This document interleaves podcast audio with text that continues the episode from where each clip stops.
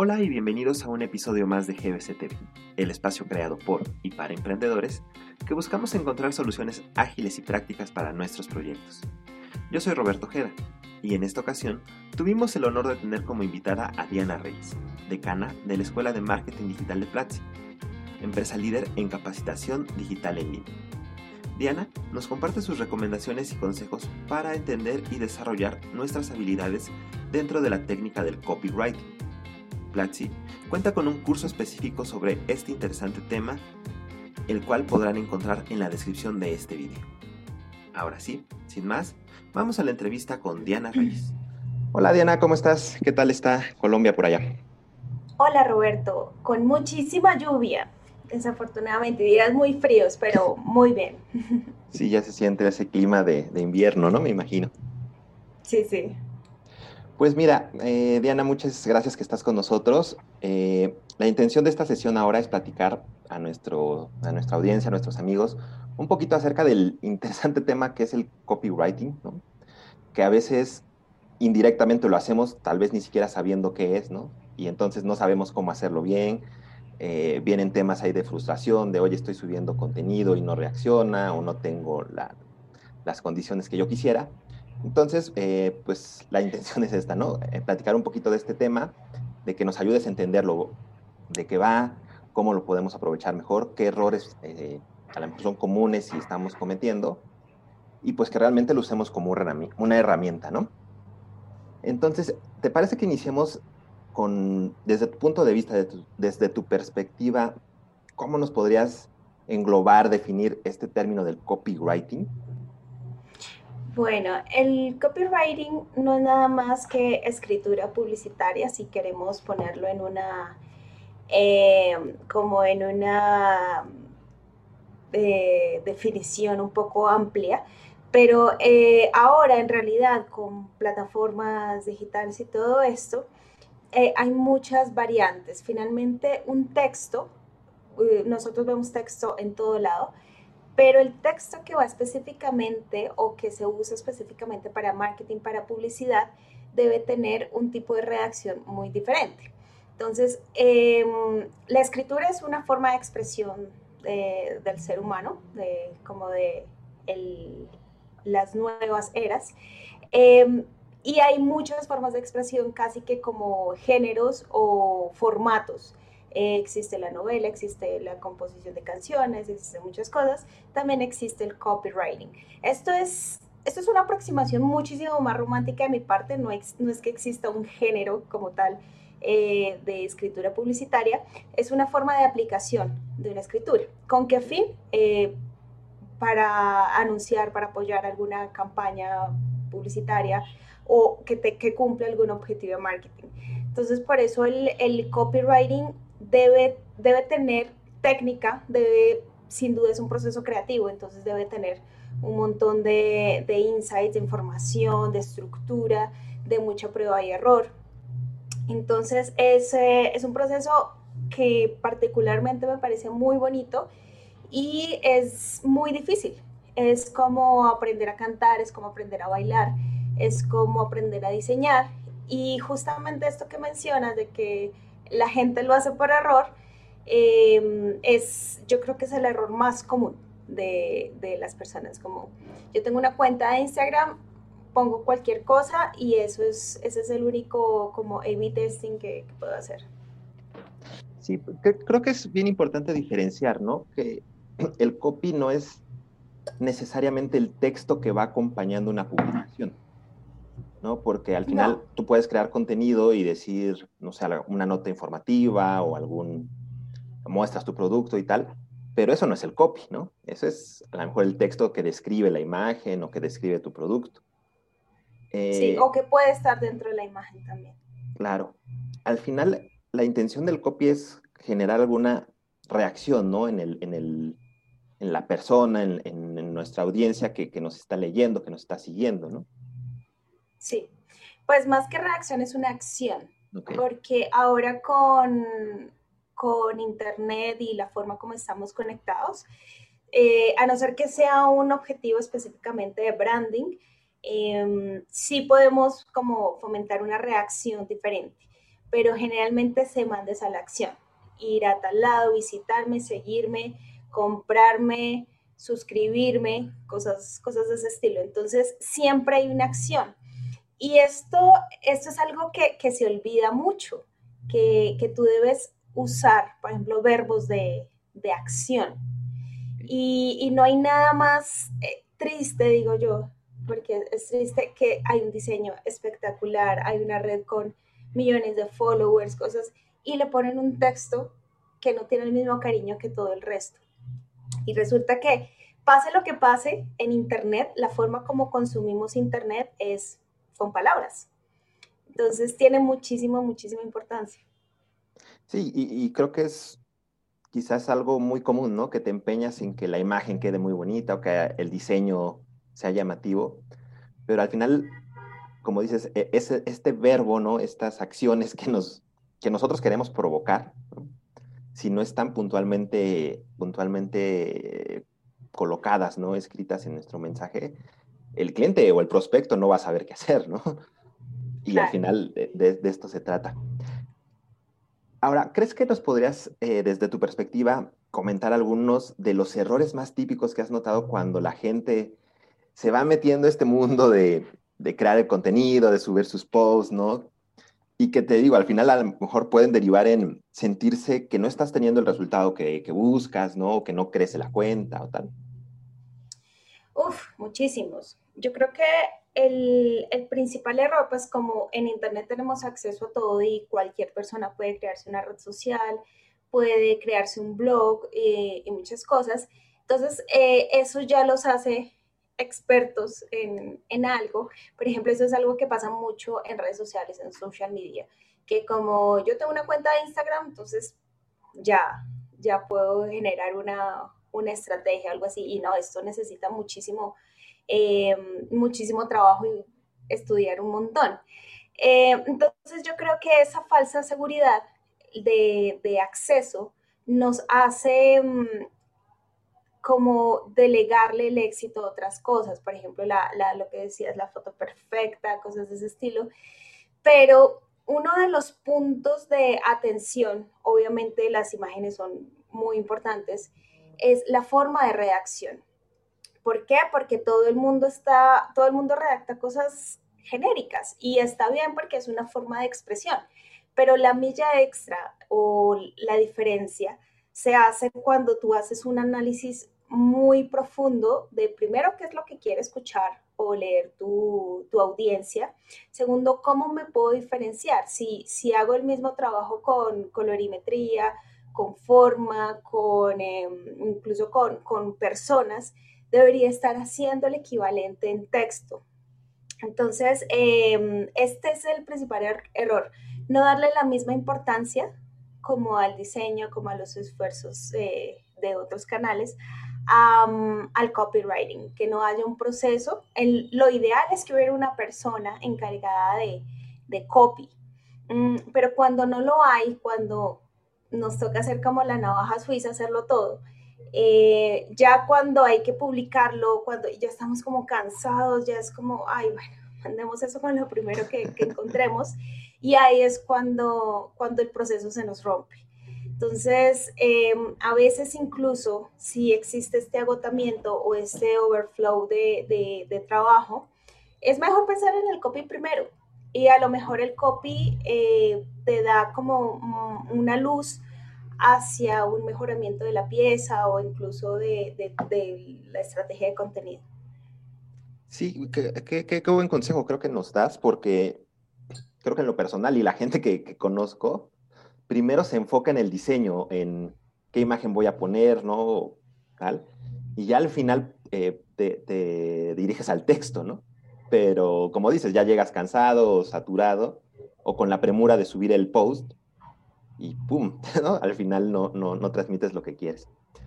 Eh, otra cosa que yo creo que es importante, me gustaría saber tu punto de vista, es esta ligar, ¿no? Nuestros productos, nuestros servicios con la necesidad que tiene el cliente y empatarlos a través de esta redacción orientada a la acción, como, como bien comentas, ¿no?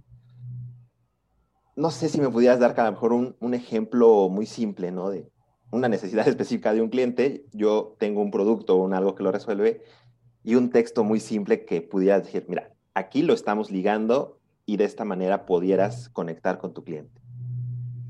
Hay muchísimas, hay muchísimos ejemplos, pero antes que eso hay que ir un poquito más atrás. Porque así como el diseño, así como otras formas de, de, expresión, digo, artísticas orientadas a marketing, hay que entender un por qué, un para qué y en dónde, que ese es, ya estaríamos hablando de marketing. Tú no puedes hacer copywriting si no lo estás eh, aplicando eh, detrás de una estrategia de marketing. Entonces, em, yo creo que esta conexión de producto con la audiencia es una oportunidad que, que existe y que se debe escuchar todo el tiempo. Con escuchar me refiero a analizar qué está pasando en redes, qué está pasando en buscadores, qué está pasando de pronto en servicio al cliente, si es un producto o servicio que tiene esta línea de atención. Y todo eso, convertirlo en una oportunidad.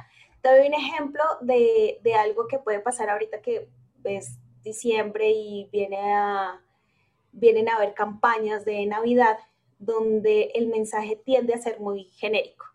Eh, casualmente, esta, esta semana lanzo un nuevo curso, bueno, de hecho es un taller corto de estrategia de marketing para ventas en Navidad y fin de año, que justamente intenta ser un diferenciador. Eh, entonces, ¿qué, ¿cuál es el, como, como el aprendizaje ahí?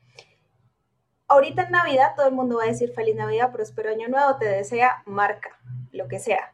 Y eso se vuelve paisaje, así como le pierdes el interés al banner, le pierdes el interés al, al biogenérico, le vas a perder el interés al mensaje. Una forma de, de ligarlo es mostrar, es más bien identificar los dolores más grandes que tiene el, el cliente. Me explico mejor. Este es un, un ejemplo hipotético. Amazon eh, tuvo una demora en las entregas porque el fin de año está difícil y la logística es difícil. Ese es un ejemplo hipotético. Entonces, ¿qué es lo que debería estar transmitiendo Amazon? Primero, internamente, buscar una forma de, mejorar, o sea, no prometer lo que, lo que no hemos hecho, eh, si es posible. Cuando no es posible, entonces pues hay otro tipo de estrategias, pero cuando es posible, al menos que se gane un día, digamos, que mi pedido eh, se me prometió llegar en tres días, pero está llegando en cuatro. Entonces, em, vamos, a, vamos a hacer una mejora ahí. Y el approach que vamos a hacer es decirles que estamos entregando regalos en diciembre eh, tres días, eh, como que Santa llegó, está llegando antes, cosas de ese estilo.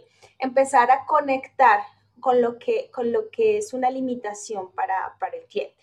También eh, pensando en el, en el buyer persona, en, en a quién nos dirigimos, mmm, hay que identificar cuáles son sus aspiraciones.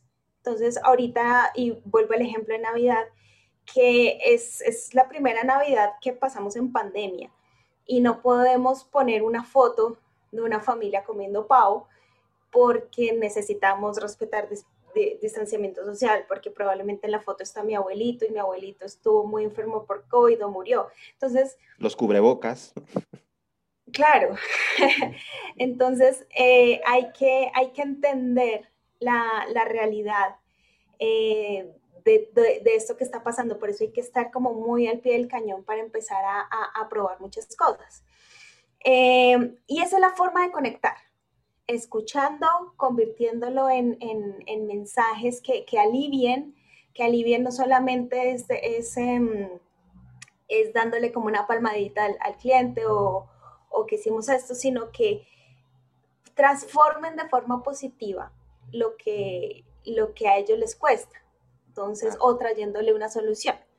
Esa es la mejor forma de conectar. Amazon lo hizo genial y este, este ese caso sí es real, eh, aunque no tiene nada que ver con copywriting, tiene más que ver con publicidad.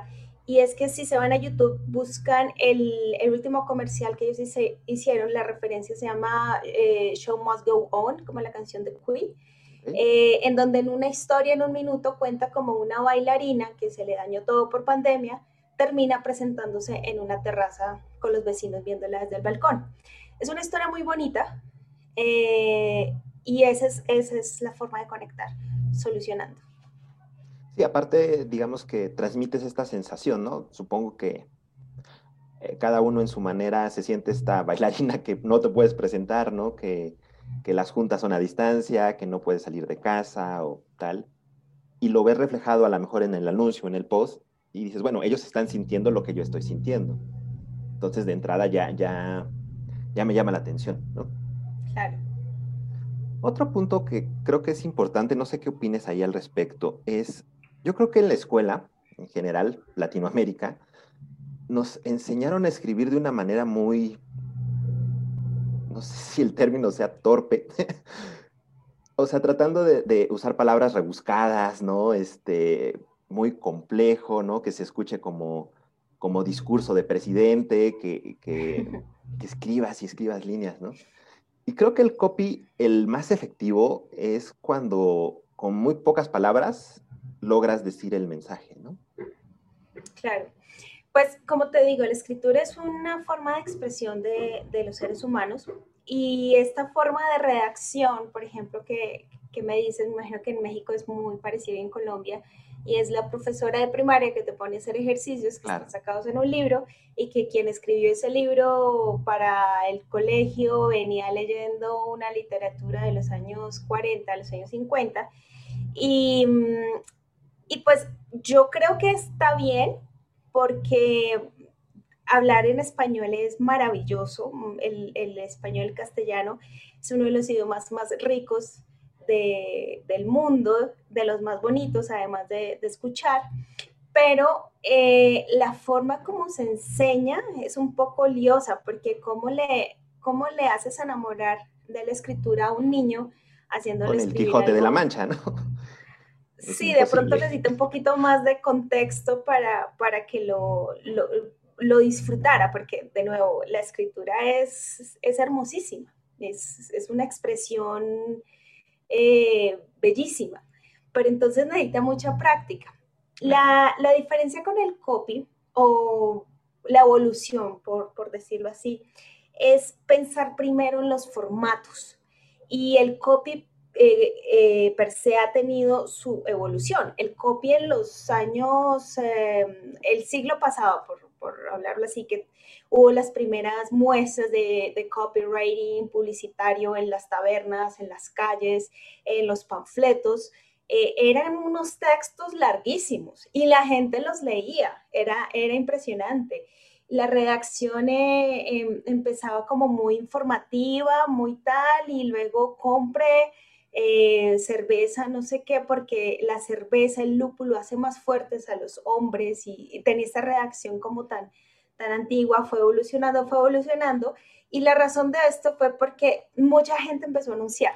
Ya estamos hablando de los años 30, 40, cuando ya hubo un descubrimiento de marcas, eh, ya empezaron las marcas grandes, por ejemplo, eh, bueno, Unilever no existía en esa época, pero Palmolive, Em, de estas marcas, ajá, ya se empezaron a, ver desarrollos de marca y la atención de la gente se empezó a, a, dispersar. a, dispersar un montón, claro. Eh, ya había más eh, apoyos, por ejemplo, auditivos en la radio. Y, entonces empezó a evolucionar, empezó a evolucionar hasta que estamos viendo que en un caption de Instagram de 30 caracteres necesitamos llamar la atención. Entonces, esta es, esta es la evolución y hay que pensarlo un poco, un poco así, como que no es que ahora se redacte más vagamente, no, es diferente. Antes como que tenías, de hecho antes siento que era más fácil. De, porque tenías más espacio, ¿no? Por así decirlo. claro, ahora toca pensarlo mucho, mucho y hacer muchas pruebas para, para encontrar el perfecto. La magia de, del marketing digital versus otras, em, otras formas de marketing tradicional, me refiero a revistas, me refiero a diarios, es que tú puedes medir el impacto de, del copy y puedes hacer, por ejemplo, eso pasa en los anuncios. Eh, normalmente un, una campaña em, de un post o display tiene 15 variaciones de copy y es el mismo mensaje. ¿Para qué? Para medir cuál es el que tiene más impacto y luego expandirlo a otras audiencias. Entonces, eso, es como lo, lo, bonito, lo que forma parte del nuevo juego del copyright. Sí, aparte, yo creo que es que vayas probando qué, qué reacciones van más acorde a lo que estás buscando, ¿no? Y quizás no es este, necesariamente perfecto, ¿no? En, en, un primer inicio, vas evolucionando tú como redactor, como redactora, hasta que supongo que te vas formando un estilo, ¿no? Y yo creo que eso es bien importante, que cuando te lea alguien, diga, ah, está hablando Diana, está hablando Roberto, está hablando tal marca, ¿no? Y yo creo que ahí, desde mi punto de vista, es cuando lo logras, ¿no? Cuando el copy realmente eh, logra transmitir y te logran identificar por, por la manera en que escribes. Claro, eso es, eso es, eso es base y es de las cosas también que se olvidan mucho. Cuando tú recibes, por ejemplo, una marca, cuando tienes un nuevo cliente, tienes que entender, eh, si no está en el manual de marca, cómo es que habla esa marca, y, yo, yo, yo, digo, yo le he dicho esto a mis, a mis estudiantes de los cursos de, de, social media, y es que uno se mete como en un disfraz y ya dejas de ser Roberto, dejas de ser Diana y, y empiezas a hacer Netflix, empiezas a hacer Spotify hablando y te toca aguantarte. Y si, está, y si este es el estilo, eh, hay que seguirlo y hay que tener un lineamiento y hay que construirlo eh, también porque esto es, esto es algo que evoluciona, como un actor cuando recibe un, un papel y en la tercera temporada es, es, otro mucho más grande, eso también es, es un gran aporte que podrían hacer las personas que crean contenido en, en redes sociales y en Internet en general. Pero sí, así como hay colores, formas, logos, eh, debería tener un estilo de escritura. Claro. Y bueno, yo sabe que ustedes ahí en Platzi ofrecen los cursos y, hay un montón de herramientas, no nada más para el tema de marketing, ¿no? Sino infinidad, ¿no? Yo creo que, ustedes son punta de lanza y qué bueno que, sea de, Latinoamérica, ¿no? Una empresa como ustedes que, ayude, ¿no? Al, tema de, fomentar la, educación en línea. Pero suponiendo, ¿no? A lo mejor hay alguien que, que nos ve, que dice, estoy empezando, entiendo la necesidad de conectar con, audiencia digital, ¿no? De estar en redes y tal. Y el presupuesto no me da para un curso. No, sé, algunos tres tips que digas, mira, haz un, dos, tres acciones y con esto puedes ir dando tus primeros pasos. Ya después va a llegar el momento en que sí o sí te tienes que, capacitar, ¿no? A lo mejor no necesariamente con ustedes, habrá mucho, muchas maneras, pero estos tres primeros pasos para aquella gente que que dice, quiero empezar y a lo mejor por algún tema de presupuesto eh, el, curso no es viable de momento. Claro, bueno, primero hay que pensar que la, la capacitación no debería aplazarse. Con curso no, siempre deberías eh, estar capacitándote y leyendo mucho. Eh, así como te digo que, que, existe la expresión, pues la escritura es un tipo de expresión, tú debes alimentar todo todas las formas de composición posibles, así que hay que leer muchísimo. La mejor forma de, hacer algo, algo genial para un cliente nuevo o para la marca de uno es entender qué está viendo, qué está leyendo, qué está consumiendo la audiencia en general. Y eso implica principalmente leer. Tú eh, al escribir estás expresándote un montón y si tú no tienes la base o no tienes referencias para, guiarte, probablemente tu proceso de escritura va a ser muy pobre y así igual tus, eh, tus resultados. Eh, el tema de capacitación, yo creo que esto es una excusa. Platzi es sinceramente muy, muy barato. Eh, no sé en pesos mexicanos porque no sé mucho de conversión, pero si ustedes se meten y, y miran, es muy, muy barato y es un esfuerzo muy grande que nosotros hacemos por, por tener ese, ese tipo de accesibilidad. Eh, sin embargo, hay cosas que, claro, todo el mundo debería hacer. Yo, por ejemplo, em, siempre, siempre digo, y eso es algo que literalmente tengo acá, es tener papel y lápiz a la mano, siempre. Escribir en, en Drive o en Word está chévere si tú ya tienes unas ideas aterrizadas, pero empezar a hacer 20 ensayos del mismo copy uy, que solo me salen tres, solo me salen cuatro, no importa. Ahí es cuando empiezas a, utilizar la creatividad. Sí. Em, de nuevo, la escritura es un proceso creativo y es, una, es algo que se construye con la práctica. No hay, no hay nada mágico eh, más allá de la práctica, así como aprendes a bailar, a tocar un instrumento, aprender un nuevo idioma, es un músculo. Entonces es algo que debes practicar todos los días. Yo practico escritura todos los días y aún así me cuesta mucho. Entonces, em, yo entiendo que, no es fácil, eh, pero, pero ese es como tip. Leer mucho, no aplazar la capacitación con, con, con no escribir todo el tiempo con papel y lápiz. La forma, eh, eh, la, forma que tu cerebro piensa cuando escribes con papel y lápiz es muy diferente. Además porque tienes una atención focalizada muy diferente. Eh, también por... interrumpirte ahí, en ese, porque tengo una duda muy puntual ahí. No sé si tú, en tu manera de escribir a, la, a mano, utilizas alguna combinación de colores específica o que digas, esta es una idea importante, la subrayo, la marco y tal, o solo escribes eh, blanco y negro, digo, con tinta negra y ya. No, yo escribo con lápiz, con, eh, ¿cómo le dicen ustedes al... Eh, ¿Bolígrafo? Al bolígrafo, tengo bolígrafos, tengo resaltadores, tengo lápices de colores, porque primero por un tema de organización, porque cuando te digo que yo escribo todo, es todo. Y entonces esto es de trabajo, esto es de mi marca personal, esto es de tal, y, se, me, se, me, vuelve un desorden. Em, hay un libro buenísimo si ustedes quieren aprender a, tomar apuntes muy diferentes que se llama Bullet Journal.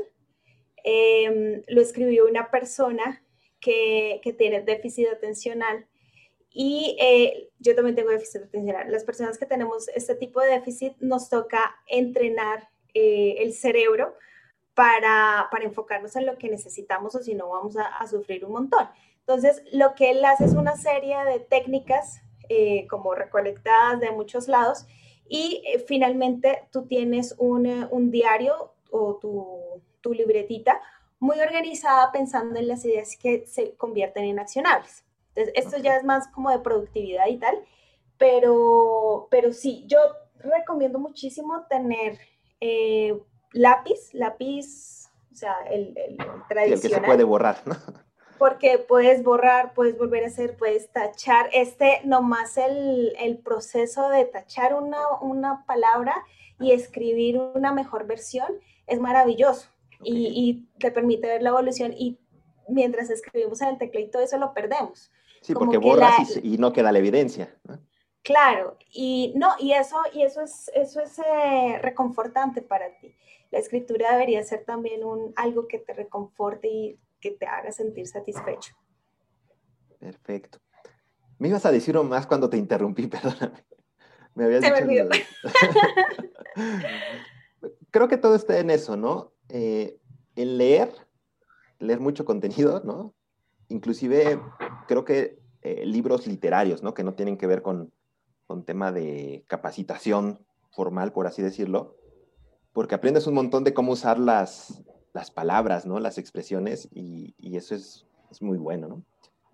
Eh, y ya para ir cerrando la entrevista, ¿no? Que ha sido muy, muy, este, muy rica, ¿no? Creo que nos has ayudado un montón.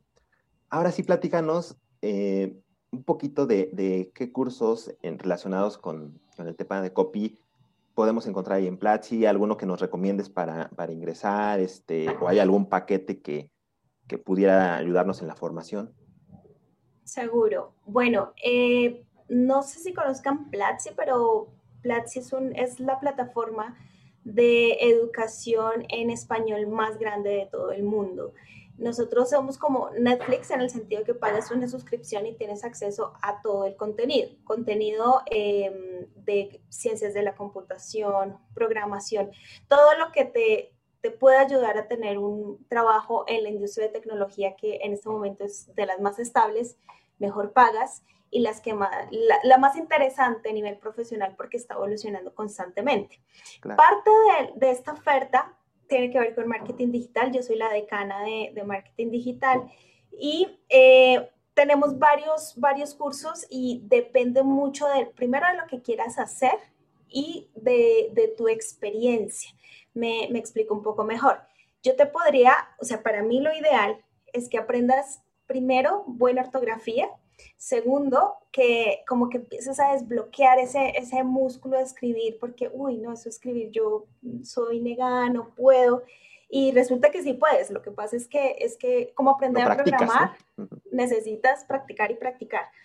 Entonces, eh, está el curso de ortografía básica, está el curso de escritura para internet, está el curso de escritura web, está, eh, están como estos cursos muy, muy generales que te van a ayudar a escribir como, eh, como en varios formatos. Ahora, más específicamente en marketing, hay dos. Hay uno que se llama curso de copywriting para plataformas digitales y el curso de copywriting con técnicas de storytelling. Porque si tú manejas el storytelling, estás jugando como los grandes. Es la forma como Netflix lo está haciendo, como Amazon lo está haciendo, como Google lo hace todo el tiempo.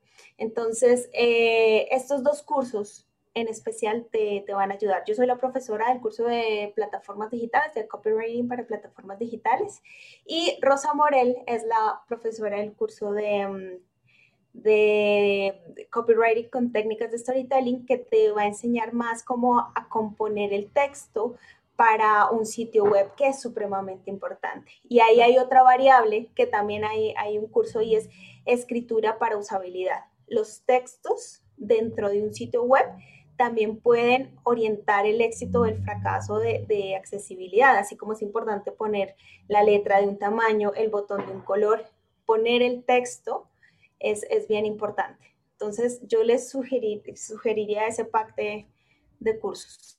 Sí, ¿no? Ir de la base, bueno, si es que no tenemos eh, mayor experiencia, y si ya tenemos un poquito de dominio de ortografía, ¿no? De, redacción, lanzarnos al, storytelling y a, redes sociales.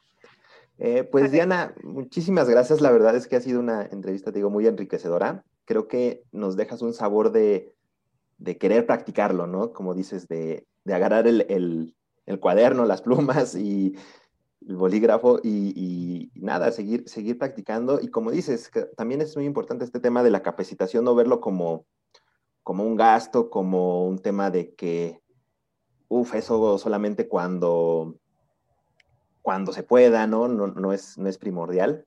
Al revés, ¿no? Entre más capacitados estemos, mejor productos mejor manera vamos a poder, poder comunicar con nuestra audiencia.